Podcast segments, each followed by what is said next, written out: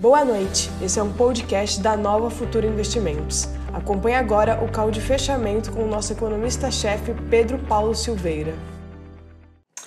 Boa noite a todos, vamos começar o call de fechamento de hoje, dia 7 do 5, um dia que teve bastante agitação no mercado nacional, basicamente por conta das repercussões da taxa de juros Selic, que caiu forte ontem, caiu de maneira mais intensa do que o mercado inicialmente planejava, por conta, eu acho, um pouco, claro, dos resultados fortes de várias empresas aqui e, por fim, o mercado internacional que andou agitando e se adaptando a mais um pedido de seguro-desemprego grande. 3 milhões e 200 mil pessoas pediram seguro-desemprego na semana passada isso acabou também fazendo parte ah, ah, ah, dos eventos que fizeram preço no pregão de hoje. Então eu vou pegar aqui os mercados, dar uma passada neles, vou convidar o pessoal do YouTube aí comigo nessas telas e vamos ver o que, o que nós tivemos nos mercados internacionais no pregão de hoje. O Dow Jones subiu 0,89, o S&P 500 subiu 1,15, Nasdaq 1,41 e uh, uh, o petróleo, que chegou a bater 26 dólares e 50 centavos, acabou caindo para 23 dólares e 39 centavos. As taxas de juros, deixa eu só pegar aqui, 0,64, a taxa de juros dos Estados Unidos. Na abertura hoje ela estava em 0,70, acabou cedendo. O mercado reagiu de maneira mais intensa a aos dados econômicos de hoje. Vamos pegar aqui, só dar uma repassada no que, no que saiu hoje.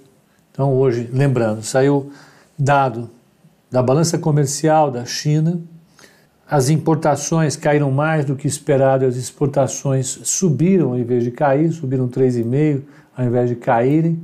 Foi uma novidade importante para o mercado.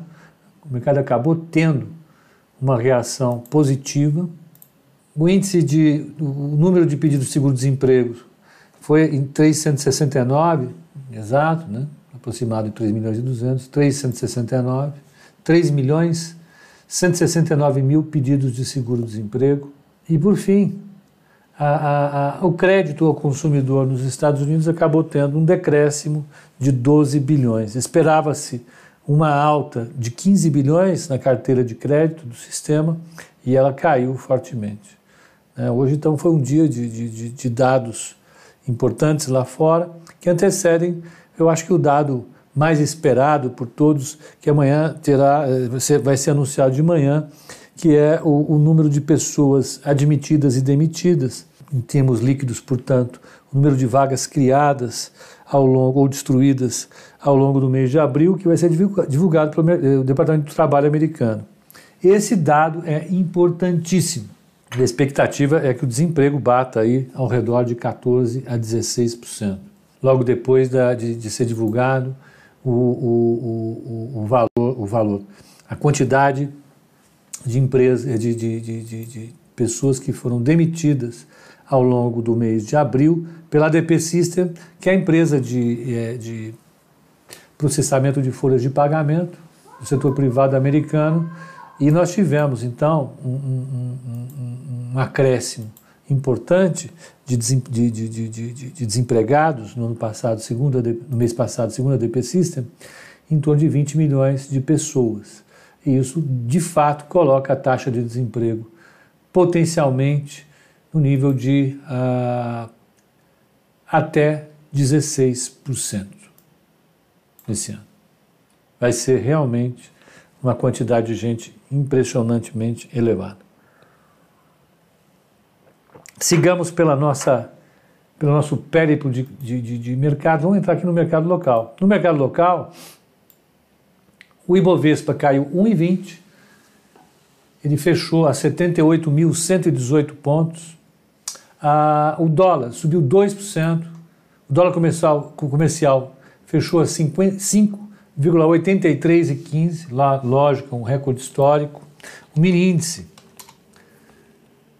fechou a 78.870 e, por fim, o mini dólar a 5,8 846 e 500, 5,85 praticamente.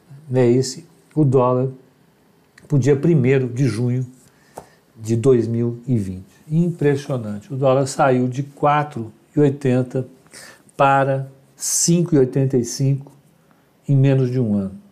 E a taxa de juro subiu também, taxa de juro longa, apesar da queda da taxa Selic ontem, a taxa de juros subiu como, uma, como um aumento da percepção de risco.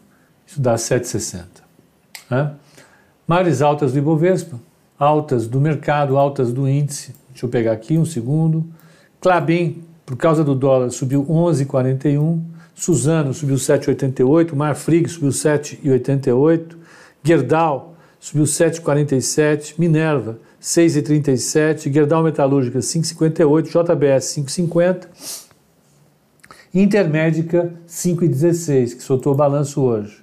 Vamos pegar as maiores baixas do índice. Localiza 769, Azul 6,84, IRB 6,78, Smiles 6,67, Eco Rodovias 6,60, Lojas Renner 6,54, CVC 6,52 e Iguatemi 6,36.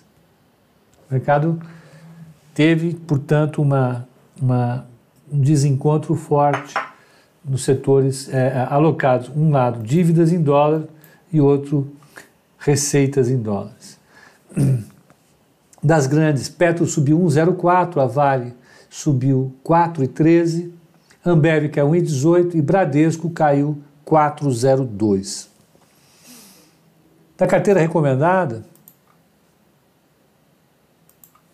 ela subiu 0,82 hoje, contra uma queda do Ibovespa de 1,20, ela acumulou um alfa, um excesso de retorno em relação ao benchmark dela de 2,01.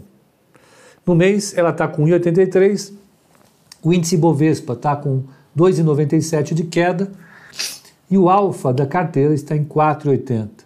Quanto ela dá de retorno em relação à média do mercado. E por fim, no ano, a carteira caiu 20% até agora, o Ibovespa caiu 32,45 e o alfa, a diferença de retorno entre a carteira e a média do mercado é 12,45 favorável à carteira. Então, para o pessoal do Instagram e para o pessoal do podcast, vale notar que amanhã de manhã nós vamos ter o, o, o índice, a divulgação do, do payroll, que é o número de pessoas que foram demitidas ou contratadas no mês de abril, provavelmente vai ser o número de pessoas demitidas, ele vai ser superior a 20 milhões de pessoas. Ah, ah, e esse dado vai ser importante para definir os rumos do mercado amanhã. Para o pessoal do Instagram e do podcast, uma boa noite e até amanhã no Código de Abertura às 8h30 da manhã.